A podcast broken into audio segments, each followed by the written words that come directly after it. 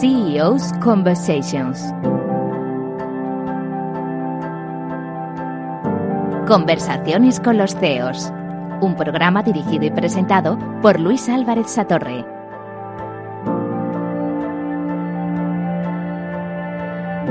Conversaciones con los CEOs. Este programa en el que desvelamos eh, cómo piensan los máximos ejecutivos de compañías y organizaciones que nos cuentan cuáles son, bueno, pues esas, esos momentos de inquietud, esas satisfacciones por sus éxitos. Y hoy contamos con la presencia de Jaime de Jaraiz, que es el presidente y CEO de LG de España y Portugal. Hola, Jaime. Hola, ¿qué tal?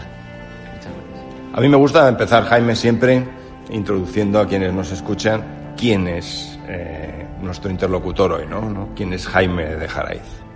Bueno, pues eh, soy un padre de familia de tres hijos, eh, felizmente casado y mm, que estudié Derecho, luego me formé pues un MBA en Estados Unidos y, luego otros, otros, otros MBAs y otros eh, estudios que bueno pues me han ido pues eh, formando un poquillo y, que llevo en el mundo en el mundo laboral ya pues unos veintitantos años y, bueno pues ya, quizás soy ya senior no hijo de un pintor bien reconocido con un corazón extremeño ¿no? que yo creo que los que te hemos intentado seguir un poco eh, lo hemos visto. Eh, inicias tu carrera en algunas de las compañías de tecnología y en un momento determinado eh, vas aprendiendo cosas. ¿Qué cosas has ido aprendiendo en ese proceso que te han llevado a culminar tu carrera de momento en esta posición? Pues mira, yo no sé por qué, pero las experiencias que he tenido, siempre dicen que la experiencia es un grado, ¿no? Pero yo lo cuestiono, digo, bueno, la experiencia es un grado si sabes qué hacer con la experiencia, es decir, eh, si has aprendido realmente algo, te ha servido, ¿no? Y yo, mm, por lo que fuera, pues he tenido muy buenas experiencias, también malas, por supuesto, y, he aprendido de todas ellas, ¿no?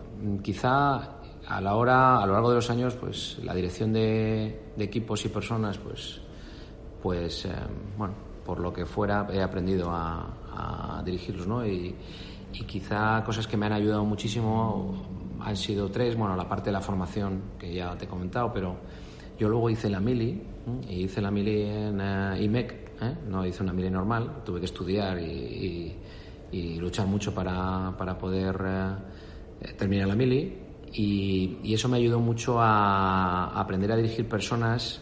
Claro, yo era alférez de complemento y tenías que dirigir a un subteniente que llevaba a lo mejor 30 años de experiencia y tú eras un chavalín de veintitantos años. Entonces aprendí a dirigir a personas que sabían mucho más que yo que tenían mucha más experiencia que yo y que a lo mejor no estaban contentos con que yo fuera su jefe.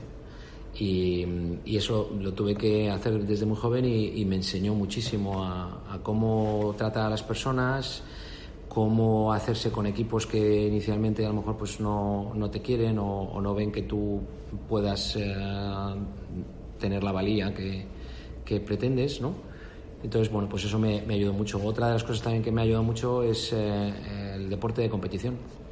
Eh, porque el deporte es muy bueno en el desarrollo de las personas, por supuesto, pero creo que hay un grado superior en, competir en algún deporte, porque te enseña eh, que en la vida se pierde muchas más veces de las que se gana y, y que se pierde aún haciendo un gran esfuerzo, luchando mucho y siempre hay alguien mejor que tú. Y en ese, en ese proceso, por cierto, yo también hice el IMEC y reconozco que es una de esas experiencias, sobre todo encontrarte con eh, chavales jóvenes que era la primera vez que salían de su pueblo, en algunos casos algunos no sabían leer ni escribir y, era, digamos, algún un, momento también de contraste con la realidad y de aprender a gestionar eh, grupos diferentes, ¿no? Hablas del deporte de competición, de saber ganar y perder. Hablas también de una carrera en la que has aprendido con formación, pero también en esa carrera tú vives momentos difíciles. ¿no? Aquí eh, hemos tenido eh, contertulios que decían, no, yo cuando vivo un momento complicado lo que hago es que salgo a correr. Otros dicen, no, yo me siento a escuchar música. ¿Cuál es tu truco para cuando te encuentras en esos momentos complicados? ¿Qué haces? Bueno, yo eh, está mal a lo mejor, o suena mal que lo diga, pero es así. Yo no tengo ningún, ningún estrés. O sea, eh, conseguí eh, de alguna forma darme cuenta de lo que me ayudaba y lo que no me ayudaba. Y lo que no me ayudaba era pues eh, tener una situación o tener, ser consciente de que tengo una situación de estrés, etcétera, etcétera. Entonces, soy capaz de desconectar cuando llego a casa de forma total. Yo entro por la puerta de mi casa y no sé ni dónde trabajo, ni lo que hago, ni nada. Me desactivo totalmente y cuando salgo de mi casa me vuelvo a activar. Y los fines de semana, seguro que tú has pasado por esto, ¿no? Los, el marrón del domingo, ¿no? hasta la hora de la comida del domingo y tal, terminas de comer y estás ahí pasando un día y luego te cae el marrón de decir, bueno, y ahora el lunes tengo que hacer esto y tal. Pues eso me pasaba a mí antes ya no me pasa. O sea, yo sigo hasta las 12 que me acuesto el domingo, es como si estuviera ya totalmente. Entonces me despierto y tal. Y eso lo descubrí con mi padre, eh, porque mi, padre, que era un artista, eh, bueno, los artistas eh, son diferentes, ¿no? Y, mi padre es una persona, era una persona, una persona increíble, y él creía en lo bueno y en lo malo. Es decir, qué es lo bueno, qué es lo malo, es decir, que lo bueno siempre es bueno, lo malo siempre es malo, es decir, es, es obvio, ¿no? Entonces, cuando, me acuerdo una vez que tuve un problema en la oficina, eh, y entonces yo le cuento a mi padre, pues, pues mira, esto es lo que pasa y tal. Y bueno, pero entonces, ¿quién tiene la razón aquí? Me decía, pues por papá, pues la tengo yo, porque mira esto y tal. Y dice, pero bueno, ¿quién está haciendo, quién lo está, quién está haciendo el bien y quién está haciendo mal? Pues mira, yo creo que estoy haciendo bien porque estoy haciendo lo correcto, pero sin embargo hay otra parte que, que nos está haciendo la vida imposible y tal. Y dice, bueno, pues entonces no te preocupes. No te preocupes, pues si tú estás en lo cierto y si, y si mm, lo estás haciendo lo correcto, pues al final las cosas se acabarán colocando. Digo, pues que papá, en el mundo de la empresa no siempre funcionan las cosas así, es decir, no siempre lo bueno ganan, es que también ganan los que no son los buenos, ¿no?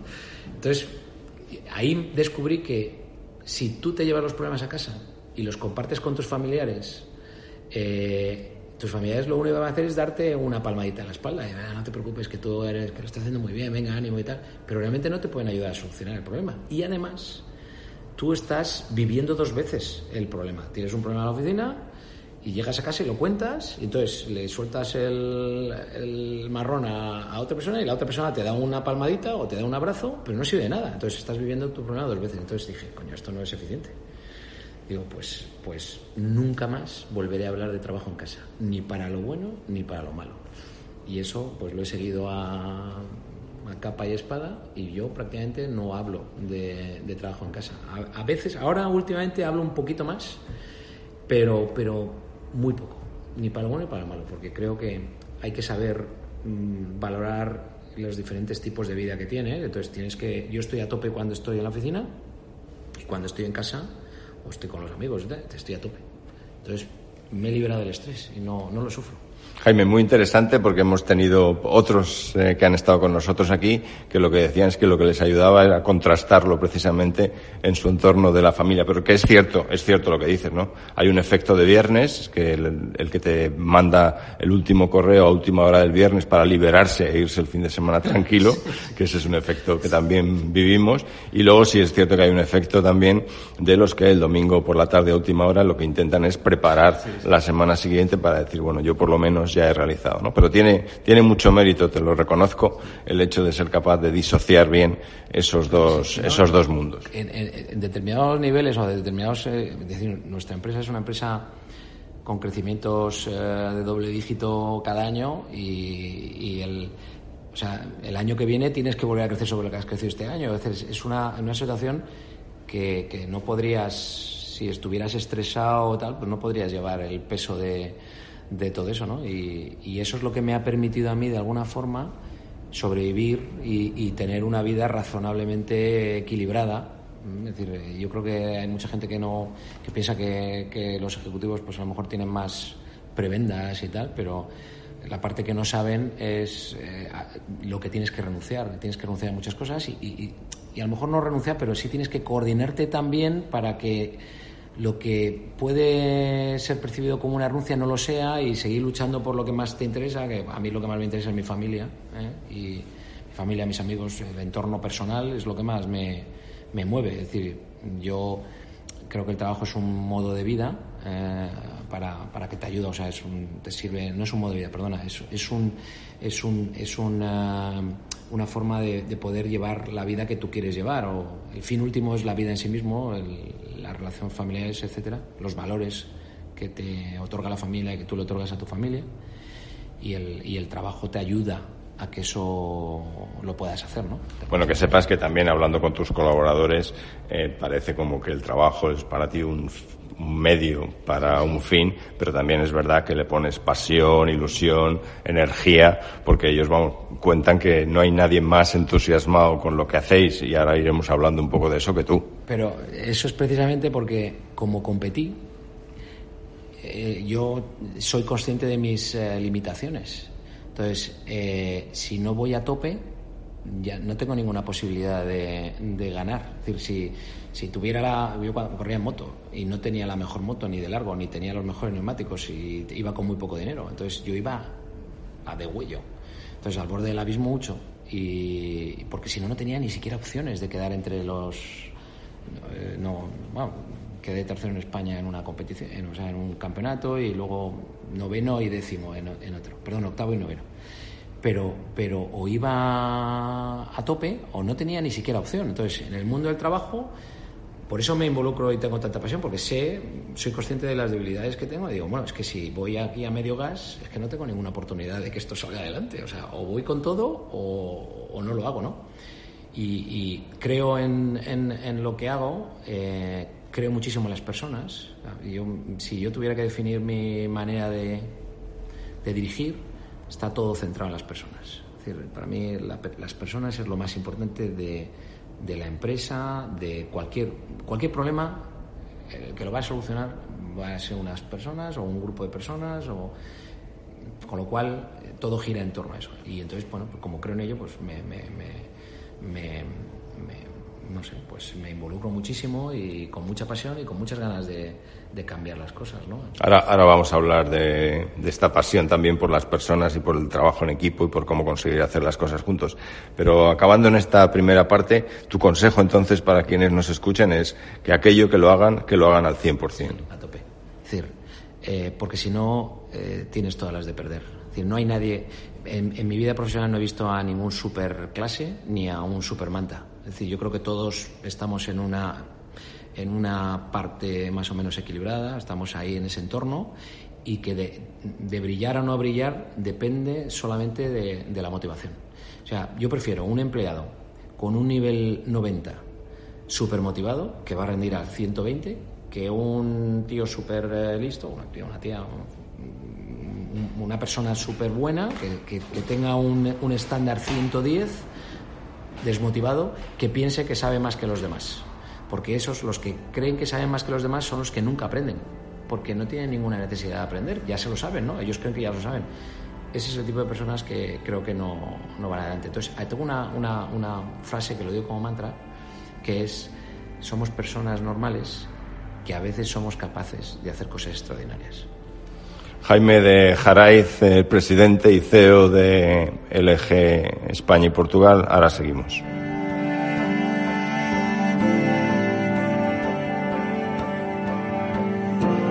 En Capital Radio, conversaciones con los CEOs.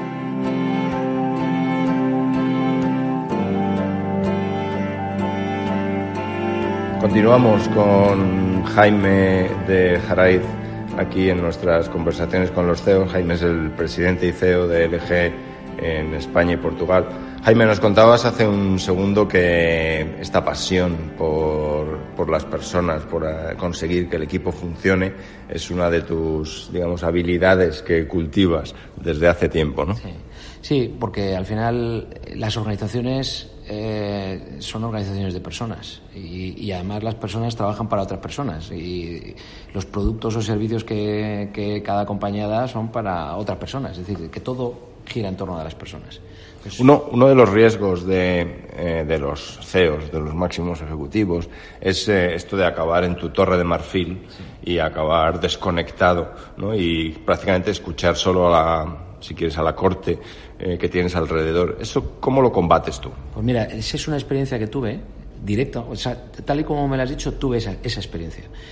A mí me hicieron presidente de, de, la Sociedad de Canadá, era vicepresidente en España y me mandan ahí a Canadá. Y bueno, yo llevaba en España ya ocho años me parece, ¿no? Eh, sí, lleva ocho años aquí y, me mandan allí a un país y, yo voy como, en teoría, como, como local, pero vengo de una empresa, o sea, una empresa extranjera, no era española, no, no voy como Telefónica o Repsol que me voy a trabajar a Perú, por ejemplo. Me voy representando una empresa coreana, de los cuales no conocía a nadie en Corea prácticamente, y me voy como local a un país que no es el mío, que además no hablan en mi, en mi lengua, ¿no? Es un, en Canadá, o sea, es un español dirigiendo una subsidiaria en Canadá de una empresa que es coreana. O sea, yo tenía una combinación diabólica. O sea, digo, es que vas a perder seguro, es imposible que puedas enfrentar. Y la situación era muy complicada y tal. Total, que yo llego allí por, eh, por, las razones que, que, fuera, consideró la compañía que tenía, vamos, que, que podía ayudar y le dimos la vuelta a la situación. Pero yo tenía un staff de gente que le había fichado el anterior CEO. Y, y, bueno, yo me di cuenta que el staff que tenía me contaba eh, lo que ellos me querían contar, ¿no? Y, parte del problema de, la subsidiaria era ese, ese staff. Pero claro, yo, yo no conocía a nadie en Canadá. Yo no podía decir, bueno, pues eh, prescindo de este director porque sé que hay un director en esta compañía que es muy bueno y me lo voy a traer a trabajar con, conmigo, es el perfil que necesito y tal. No conocía ni los perfiles, ni las empresas, ni las personas, no conocía a nadie. Estaba, o sea, era una, una posición de los los. Y entonces empecé a reflexionar. Me compré el libro de los primeros 100 días, ¿eh? que dice la gente, no, esto es una chorrada. Bueno, pues te da muchísimas enseñanzas de, de cómo afrontar determinados problemas. Es decir, yo tenía una situación ahí y decía, bueno, ¿qué hago con esto? Es una situación límite. Y entonces reflexioné y dije, bueno, ¿y yo en España qué es lo que me ha dado a mí que España fuera bien y, y, y que tuviéramos una situación exitosa como compañía y tal? Entonces dije, coño, las personas, digo, porque es que yo llevo muchos años ahí y hemos fichado a la gente con un perfil determinado y todos hemos crecido juntos, yo conozco a todo el mundo, todo el mundo hablaba conmigo, yo conocía cómo respiraba la, organización desde las bases. Entonces llego allí y estoy en mi torre de marfil, claro, con un staff que me cuentan lo que ellos quieren contarme. Y entonces yo reflexiono ahí y digo, coño, si la, eh, o sea, la sabiduría, el, para salir de este agujero lo que tengo que hablar es con la gente, con la base, que es la gente que sabe. Y digo, ¿cómo me puedo eh, acercar a esas personas en muy poco tiempo? Entonces me puse un plan y dije, voy a comer con todos los miembros de la organización en menos de seis meses.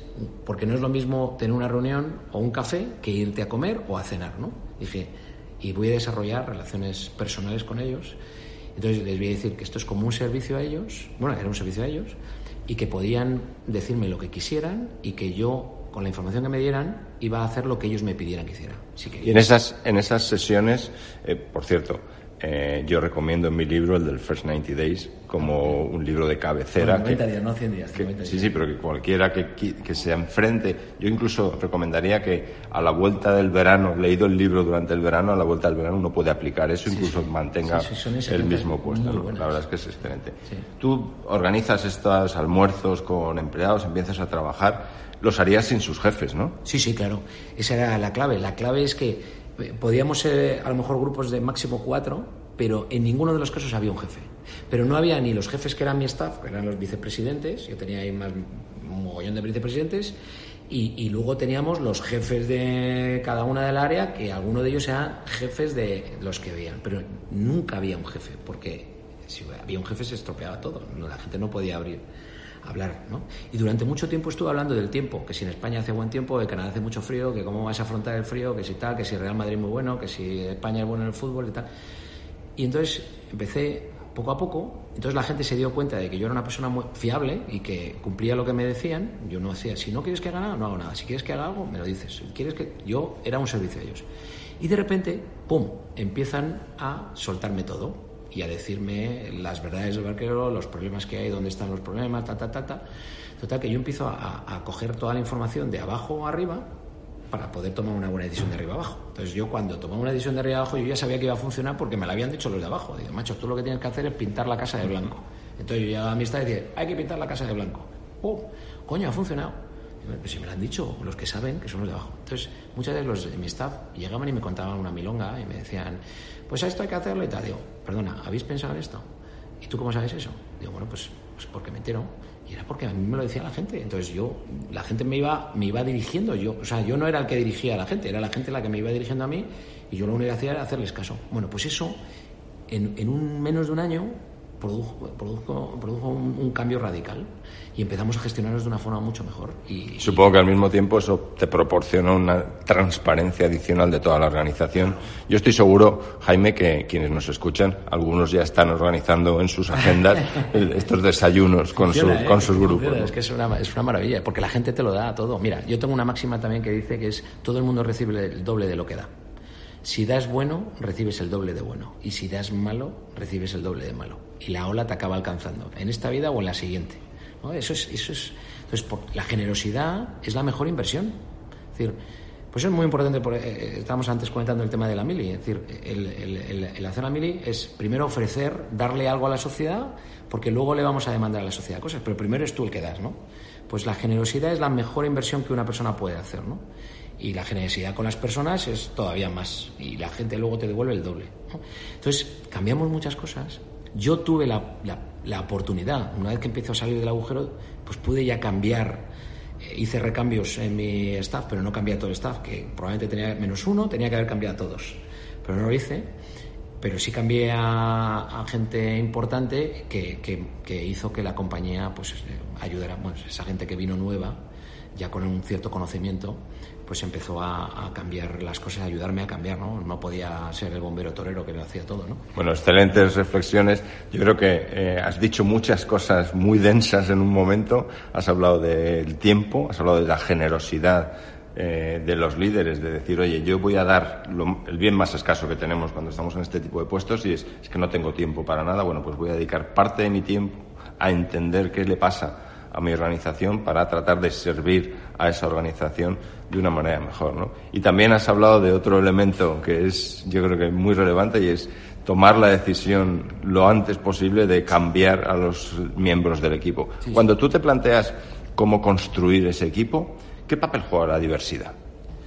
Bueno, pues fíjate, en, en Canadá eh, teníamos más de 50 nacionalidades diferentes, porque Canadá es uno de los países más cosmopolitas del mundo y, y, bueno, ahí están los verdaderos canadienses, se llaman First Nation, que quedan cuatro.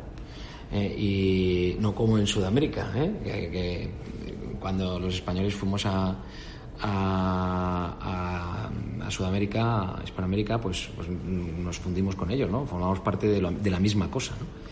Pero en Norteamérica es diferente, ¿no? Y además también Canadá, pues bueno, a lo mejor es un poco más diferente por, también por la latitud y la, la dificultad del, de, del clima. ¿no? Y, entonces descubrí trabajar con, con personas de, de, de, todas las partes del mundo. Y claro, cada uno es de su padre y de su madre. Y entonces dices, bueno, ¿cuál es la cultura? Cuando, la tendencia natural de, de todos los países, pero los españoles muchas veces decimos, joder, como en España, en ningún sitio. Así como en España, joder, como, como el cocido de mi madre, no, como el que, ¿sabes? Pero realmente en todos los sitios del mundo, es decir, la gente no es tonta eh, en todos los sitios del mundo se puede ir muy bien y, y, y, tienes que hacer lo que hacen los de allí, ¿no? Entonces, mi gran enseñanza fue que no hay ninguna cultura que sea mejor que otra. Todas las culturas son buenas, todas las culturas aportan. Lo que tienes que hacer es buscar el encaje entre las diferentes culturas y crear una cultura propia, que es lo que tenemos en el G, ¿no? que le llamamos el LG Way, que es la forma de hacer las cosas del eje, que es una amalgama de muchas culturas, que tiene una parte de, importante de la cultura coreana, pero que coge de otras culturas y hace que todos tengamos un, mismo fin. ¿no? Entonces, eso nos permite que diferentes eh, nacionalidades o diversidades, etcétera, trabajen por un mismo fin. ¿no? Eso es una de las cosas que aprendí allí. ¿no? Aquí en España tenemos 18, España y Portugal tenemos 18 nacionalidades, pero bueno, es diferente. Pero a mí, por ejemplo, que eso ya lo superé, a mí me da igual que uno sea de Portugal, de Alemania, de Italia. Es decir, no, no, no entra en mi cabeza que, que sean. Es decir, es un, es un, empleado que trabaja con. ¿verdad? Es un miembro del equipo y no juzgo si es de Perú o de Venezuela. Es que me da igual, ¿no? Yo he tenido la suerte de vivir eso también en, en una compañía también global como British Telecom. Eh, ¿Te pasa lo mismo también con la diversidad de género? Sí, y además yo eso lo veo de una forma muy natural. Es decir, no, yo no veo mujer o hombre nunca. Y muchas veces cuando dicen, no, es que, que puede haber una cierta discriminación positiva en un caso o no, es que no entra en mi cabeza. Es decir, para mí son, es una persona, pues igual que no entra en la cabeza que sea peruano o que sea brasileño, ¿qué más me da? ¿Sabes? Que me da igual. Pues me da igual que sea hombre o mujer. y, eh, o que, es decir, yo me fijo en las capacidades de la persona en sí, ¿no? en el talento sin género.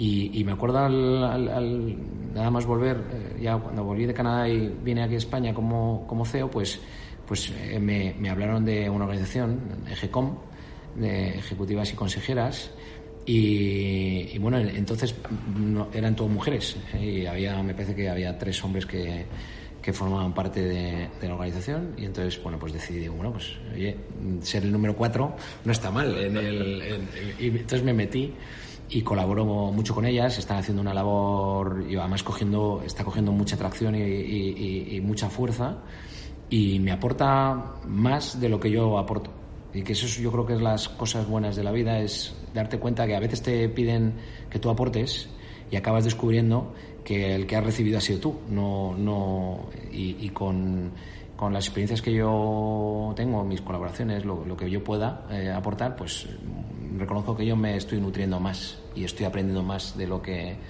de lo que yo creo que estoy dando, ¿no? Pero, pero bueno, que colaboro y que lo veo de una forma natural y que lo que tiene que ser es, bueno, que somos personas, independientemente del género que puedas tener, de la nacionalidad que tengas o de los, bueno, de los atributos de cada persona, es decir, cada uno es como es pero lo importante es lo que podemos hacer entre todos juntos, ¿no? Y ese es el, el, trabajo en equipo, es eso, es me da igual. Eh, es decir, somos un grupo de...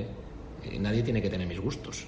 O, le tiene que gustar, si a mí me gustan las motos, al otro le gustan los coches, o, el arte, o lo que sea. Entonces, ¿por qué debo decir, no, es que claro, como el arte no hay nada? Es que claro, tú, como no sabes de arte, no es... No, coño, pues el otro le gusta otras cosas. Entonces, creo que eso es lo que hace que los grupos y las empresas funcionen mejor cuando todas esas barreras no existen. Para mí no existen. Yo me he incorporado, como sabes, también a, a gracias a gente como tú que nos ha inspirado para estar ahí, ¿no? Pero tú, ¿hasta qué punto crees que de verdad quienes lideramos organizaciones somos conscientes de que hay que potenciar la diversidad o hay siempre la tentación de fichar mucha gente como tú? Bueno, yo creo que eso te tienes que dar cuenta. Yo siempre digo una cosa, y es, si todo el mundo en mi organización fuera como yo, la organización quebraba. Lo tengo clarísimo. Pues porque yo tengo una serie de, cosas buenas y cosas malas y, necesito un complemento. Decir, o si todo el mundo fuera como mi director financiero, quebrábamos. O si todo el mundo fuera como mi director de marketing, quebrábamos. O si fuera todo el mundo como mi director de administración, quebrábamos. Seguro. Pues porque cada uno tiene que aportar lo que puede aportar, pero se tiene que nutrir de todos los demás, ¿no? Entonces, creo que esa diversidad es lo que hace una organización potente. Decir, no podemos tener, eso es parte del management que dice el group thinking, ¿no? El group thinking es que todos pensamos igual y pensamos que estamos en la razón y estamos totalmente equivocados, ¿no? Nos vamos al hoyo todos en comandita, súper contentos, joder, qué bien, nos vamos todos al hoyo. Entonces, creo que la diversidad es lo que aporta la vida y, y si te ves en el entorno animal, en el entorno del planeta, lo que aporta la vida al planeta y lo que nos permite sobrevivir generaciones y generaciones es la diversidad. En el momento que, que esa diversidad se pierde es cuando las poblaciones entran en riesgo y pueden desaparecer, como le ocurre a los neandertales o como nos puede ocurrir a nosotros, o como le puede ocurrir a, los animales o a la vegetación. Si plantamos solamente eucaliptos, ¿vale? Es un árbol, pero el eucalipto se carga la diversidad y la diversidad es donde está el, el, el key de la cuestión, ¿no? Entonces, yo creo que en el mundo de la empresa es exactamente igual y ahora está un poco Creo que también es cierto que aunque yo lo veo muy natural y para mí no existen las barreras, sí es cierto que como eso no está asumido por una parte de la sociedad que necesita aprender que eso es así, sí en algunas eh, situaciones pues tenemos que forzar o tenemos que tener un especial interés en que cambien las cosas. Porque no todo el mundo piensa, para mí no hay barreras. Bueno, pues hay gente que sí. Entonces, para esa gente que sí hay barreras, pues también hay que ayudarles a entender o forzar determinadas situaciones. sí, yo, sé, yo sé que tú además eh, has utilizado herramientas de esas como los del currículum ciego y algunas otras cosas que creo que ayudan. Eh, yo te he escuchado antes eh, mencionar la palabra motivación. Y en esta segunda parte de, de, nuestras conversaciones me gustaría que dieses alguna, algún consejo o alguna pista de qué haces tú para conseguir la motivación tuya y la motivación de tu equipo. Pues creérmelo, sobre todo, creer, creer que, estamos haciendo lo correcto y que, y que merece la pena.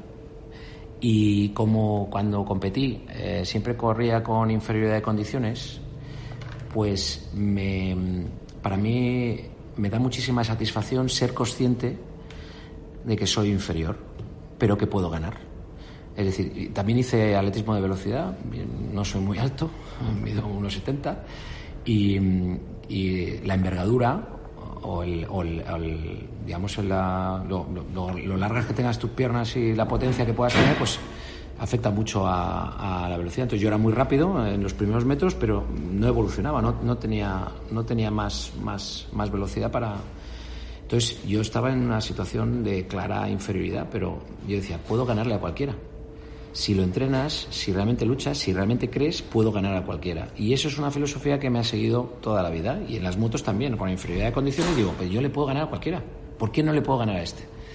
Luego no le ganaba, ¿eh? pero, pero sí salía diciendo, es que le puedo ganar, le puedo ganar, y además que, que creo firmemente que le puedo ganar. Bueno, pues oye, pues estaba donde tenía que estar, pero desde luego dándolo todo. Y en, el, en la motivación en el trabajo es igual. Yo tengo una gran compañía, LG es una de las mejores compañías para trabajar en, en España y, y en el mundo pero no tenemos recursos ilimitados, todo lo contrario, tenemos que gestionarlos muy bien. Entonces, a veces, muchas, muchas veces tenemos más recursos que, que, nuestros competidores. Pero eso a mí, lejos de decir, joder, es que no tengo recursos y no puedo luchar, no, digo, bueno, sabiendo que tengo menos recursos, voy a ganar a mi competidor porque lo voy a hacer mejor y porque nosotros podemos hacerlo, ¿no? Y eso motiva al equipo, motiva a tu grupo y te lo acabas creyendo y luchas por ello y, y a veces ganas, o la mayoría de las veces vas a perder pero habrá unas cuantas veces que ganarás. Jaime, Jaime de Jaraiz, presidente y CEO de LG en España y Portugal, con quien estamos compartiendo hoy estas conversaciones con los CEOs. Conversaciones con los CEOs, un programa dirigido y presentado por Luis Álvarez Satorre. Seguimos en nuestras conversaciones con los CEOs. Hoy estamos con Jaime Jaraiz, que es el presidente y CEO de LG para España y Portugal. Jaime, eh, a mí me gusta en la última parte hacer un poco una reflexión sobre cómo está cambiando nuestro mundo eh, desde el aspecto digital y contigo voy a cubrir además otro aspecto que sé que está muy cerca de tu corazón y yo también soy un firme creyente que tenemos que hacer algo, ¿no? Pero primero en la primera parte, ¿cómo ves tú que quienes estamos al frente de compañías, quienes tenéis ese puesto de liderazgo, estamos aportando a la sociedad lo posible que se puede hacer con herramientas digitales, ¿no? Y vosotros sois una compañía que construye ese tipo de herramientas digitales. ¿Y cómo ves que estamos, eh, digamos, facilitando que la gente las pueda utilizar? Bueno, yo creo que la digitalización es una herramienta de eficiencia, punto. Es decir, eh, en los años 80, cuando estábamos estudiando, pues buscábamos la forma con la con el caso y tal, pues veíamos casos de las mejores empresas, cómo las habían gestionado para que fueran mejores que las otras, ¿no? Y, entonces, bueno, pues durante los 80, 90, incluso principios de 2000, las empresas mejoramos la, la eficiencia interna, las, las mejoras, los procesos, y pasamos de una situación en el mundo en la que una mala empresa con un mal producto podría, podía ser multimillonario a una situación en la que solamente las mejores empresas o las mejores gestionadas o las que tenían un superproducto tenían la posibilidad de, tener un buen negocio. La digitalización es una herramienta que lleva la eficiencia a un punto mayor. ¿eh? No deja de ser eso. Entonces, lo que hace es que te permite tener muchísimo más control eh, de tus procesos, te permite acceder de una forma más rápida a las posibles soluciones eh, te permite acceder de una forma diferente a tus clientes. Es un cómo, ¿eh? pero un cómo muy eficiente. ¿Qué es lo que nos trae la digitalización? La digitalización lo que nos trae es, primero, si la sabes utilizar bien y, te montas en ella y mejoras, tu empresa será una empresa mucho más fuerte. Pero también lo que nos trae es que todas aquellas que no entiendan bien o que no la gestionen bien, etcétera, todos esos herramientas que otros están utilizando van en tu contra. Y tu empresa, de repente, hasta hace dos años teníamos un negocio maravilloso. Y todo iba bien, como siempre.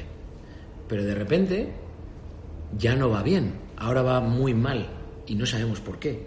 Y eso es un proceso de la digitalización de ese negocio, de, ese sector o de esos competidores. Ellos han utilizado esas herramientas que derriban barreras, que hacen que todo sea más rápido, más simple, más accesible y tú no te has enterado. Y vosotros desde, desde LG eh, creáis productos, eh, yo soy cliente vuestro, eh, creáis productos que cambian la vida pues, en los hogares, en la vida personal de cada uno, ¿no? Habláis de Life is Good como uno de vuestros lemas.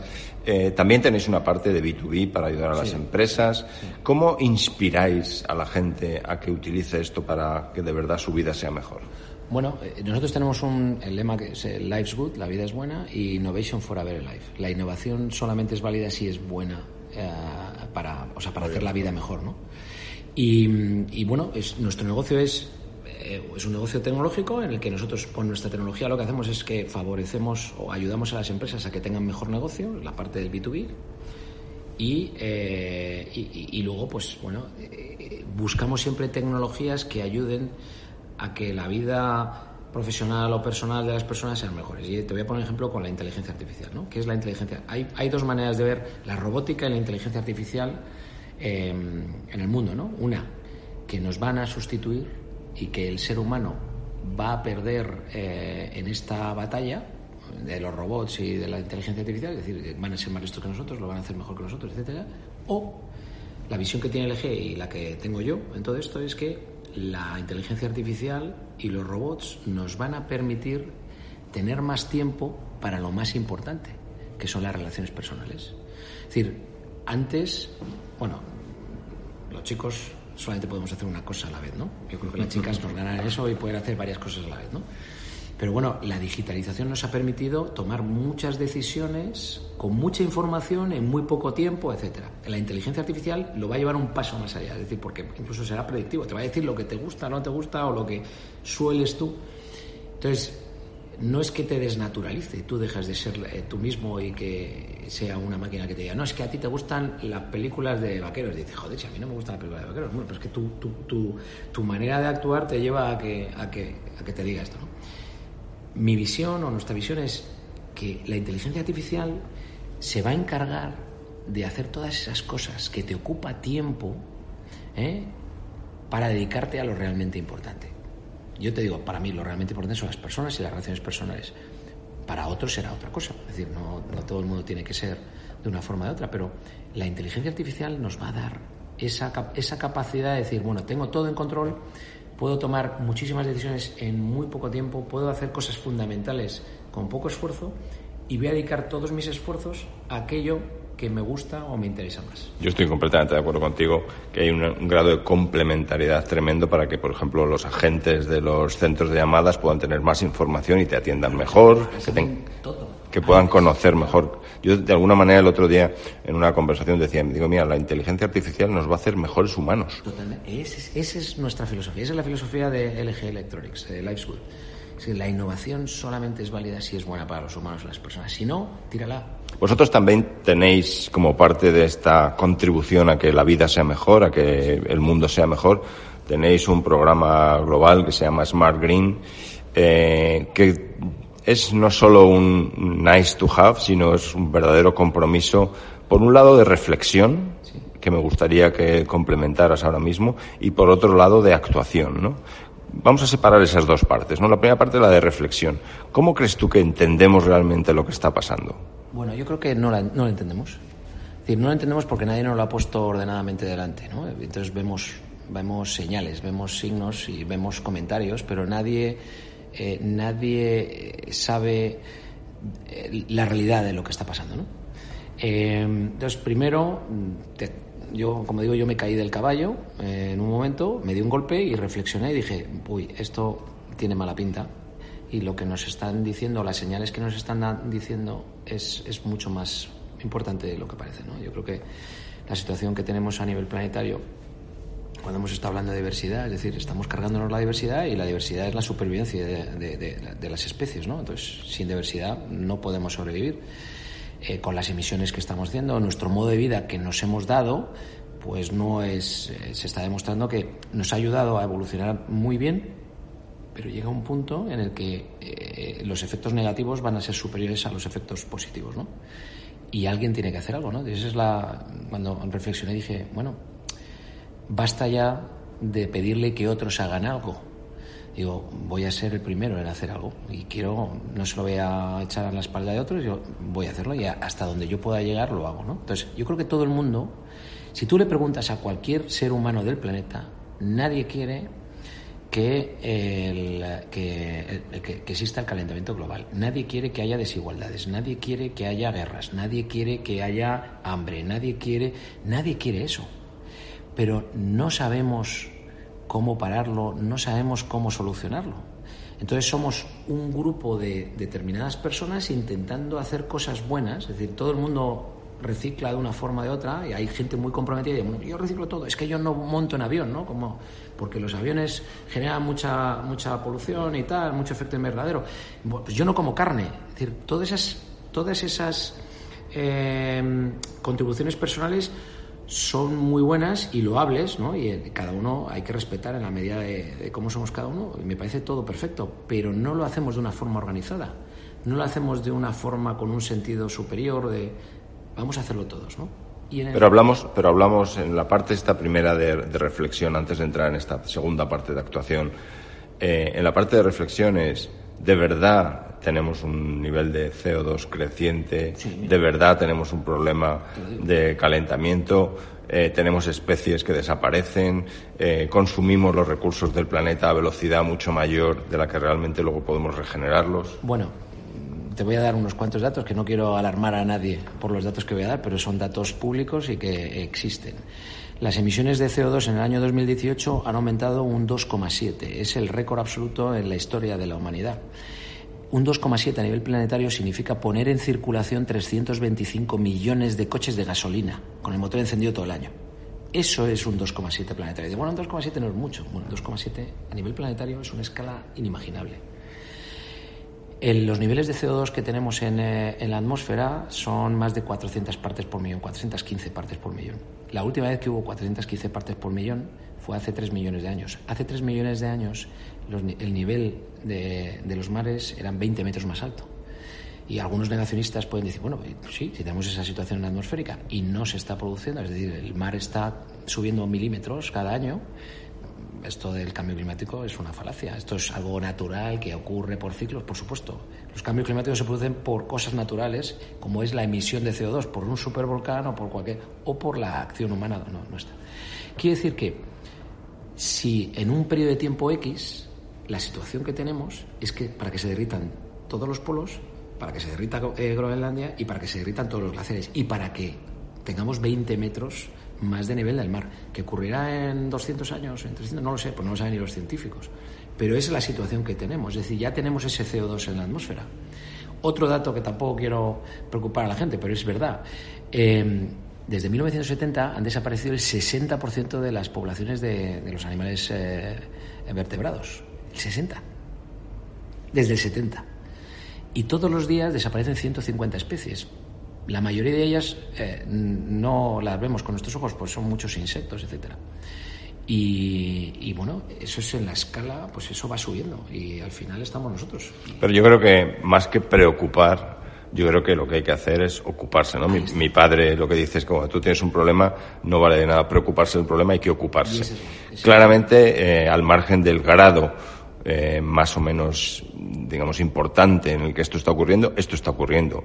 Y quizá está llamada a salvar el planeta, salvar eh, el entorno en el que vivimos. Yo que tengo ahora un nieto, pues yo pienso en Lucas y digo, bueno, pues a Lucas le tenemos que dejar un mundo mejor que el que hoy estamos dejando, ¿no? En cierta forma también eh, uno de los efectos que yo creo que estamos produciendo es acelerar este impacto más allá de los límites hasta alcanzar incluso algún punto de, de no retorno, ¿no?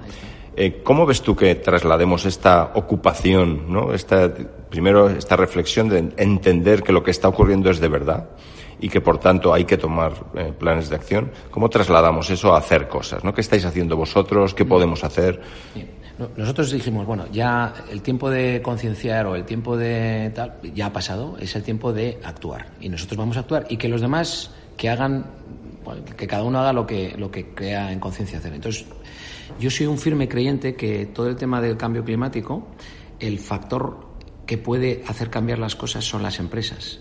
¿Por qué las empresas? porque las empresas son muy verticales, son ejecutivas, se encargan y son transnacionales, no multinacionales. Es decir, para una empresa no hay fronteras.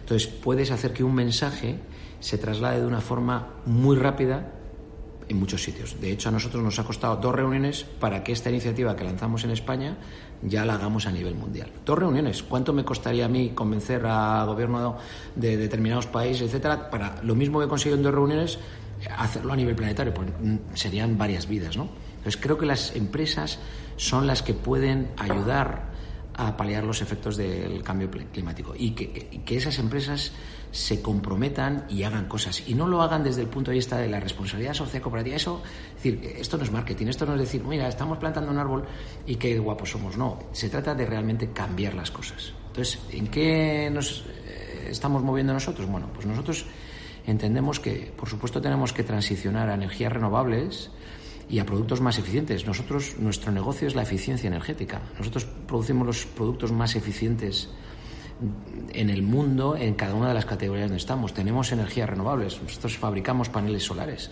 Muy bien, pero imagínate que todo el mundo ahora mismo empezara a consumir energías renovables. El problema ya está, porque el CO2 ya está en el ambiente. Ahora lo que tenemos que es absorberlo. Y yo, como director de una empresa de tecnología, lo que digo es, la única tecnología, fíjate que yo soy una empresa de tecnología, de electrónica y de mucho modernidad y tal, y te digo, la única tecnología disponible para cada uno de los seres humanos del planeta para darle la vuelta a la situación que tenemos de nivel de CO2 en la atmósfera es plantar árboles. Porque es la única tecnología viable ahora mismo en nuestras manos y en nuestras capacidades para absorber el CO2 que hay en la atmósfera. Entonces nos hemos puesto en una cruzada que queremos plantar 47 millones de árboles en España cada año, que es una persona un árbol. Hablando de diversidad, una persona, un árbol. ¿eh? Entonces, queremos liderar ese movimiento y que ese movimiento que le llamamos España es más green, le hemos quitado el, logo del eje porque trasciende el eje. Es quiero que se unan todas las compañías, que todas las compañías nos ayuden o nos ayudemos a cambiar las cosas en España. Quiero que se involucren pues la sociedad civil, la sociedad empresarial y el gobierno y que nos dé la oportunidad de que podamos eh, eh, plantar esos 47 millones de árboles en España. Y mucho, algunos dirán que es mucho, ¿verdad? Pues es muy poco, porque una de las cosas que hemos aprendido en este camino resulta que, que una de las mayores hitos de plantación en la historia del planeta o de la humanidad eh, la hizo Corea del Sur. Y desde el año, desde finales de los 60 hasta mediados de los 90, plantaron con sus propias manos ¿eh? Durante 30 años las familias, los, cada uno de los coreanos de Corea del Sur, plantaron 11.000 millones de árboles. Reforestaron el 60% de la superficie de Corea del Sur, que es un poquito más pequeño que Andalucía. Entonces, con esas enseñanzas, digo, vamos a hacer algo, vamos a absorber CO2. De hecho, ahora hay estudios de la Universidad de Yale, ahora ayer salió un artículo de la revista uh, Nature, me parece que es, y, habla de que podemos, si reforestamos el 25% de las superficies donde ya hay árboles, podemos reforestar, eh, me parece que eran eh, mil millones de hectáreas. Mil millones de hectáreas, si hiciéramos eso, absorberíamos el CO2 de los últimos, eh, del último decenio. Y eso nos permitiría una ventana de oportunidad a los seres humanos para encontrar tecnologías de, de absorción y fijación del carbono eh, del CO2, perdón, y dar una viabilidad al planeta. Entonces, en eso estamos nosotros, luchando para Bueno, gran, gran mensaje para quienes realmente nos están escuchando hoy, con toda la fuerza de lo que eh, nos estás diciendo, Jaime, la responsabilidad, este llamamiento a empresas a tomar también un papel de liderazgo, eh, este llamamiento a cada uno de nosotros a entender la complejidad del problema y la realidad del problema y no quedarnos de brazos cruzados, sino hacer cosas. Y desde luego me gusta sin duda el, plan que estáis presentando y lo que estáis haciendo ya como organización y como equipo de, de personas. Yo me he quedado con un conjunto de cosas de las que has dicho Hoy has hablado de que la experiencia es un grado y que a ti te ha valido para, para aprender y que ese papel tuyo en la competición eh, desde luego el aprender a ganar, el aprender a perder, incluso aprender a perder cuando has hecho un grandísimo esfuerzo, eh, en algunos casos partiendo desde la inferioridad que a veces también es una virtud, ¿no? Es ser capaz de entender que eres inferior, pero que aún así tienes que pensar cómo vas a conseguir triunfar. Eh, sin duda, una gran pista de gestión es la generosidad en el tiempo y ser capaz de invertir también tiempo en escuchar a tus equipos, más allá de, la, de esa torre de marfil en la que a veces los responsables de organizaciones, a cualquier nivel de la organización, nos movemos. Eh, hablabas de la importante apuesta por la diversidad y desde luego la parte final, esa reflexión sobre qué tenemos que hacer para salvar el planeta, qué tenemos que hacer realmente para dejar un mundo mejor que el que nos hemos encontrado, que creo que es una responsabilidad que todos tenemos individualmente y desde luego tu compromiso personal, el de vuestra compañía, el de LG y yo creo que la involucración que estáis ejerciendo para embarcar a otros en este Smart Green, eh, desde luego es fascinante. No sé si quieres algún último mensaje para quienes nos escuchan. Pues vea, con toda esta historia del movimiento España Smart Green, me escribió por redes sociales una persona y me dijo, te voy a regalar una cita. Y es una cita que voy a utilizar eh, siempre porque me parece increíble. Y me dijo, dice, el verdadero sentido de la vida es plantar árboles bajo cuya sombra nunca te cobijarás. Es decir, lo que hacemos no lo hacemos para nosotros, lo hacemos para las siguientes generaciones y es nuestra responsabilidad. Y en eso, en eso es lo que tenemos que estar. Yo voy a acabar también con algo que tú has dicho al principio y es que somos personas normales capaces de hacer cosas extraordinarias. Muchas gracias a Jaime Jaraiz, eh, presidente y CEO de LG en España y Portugal. Muchísimas gracias.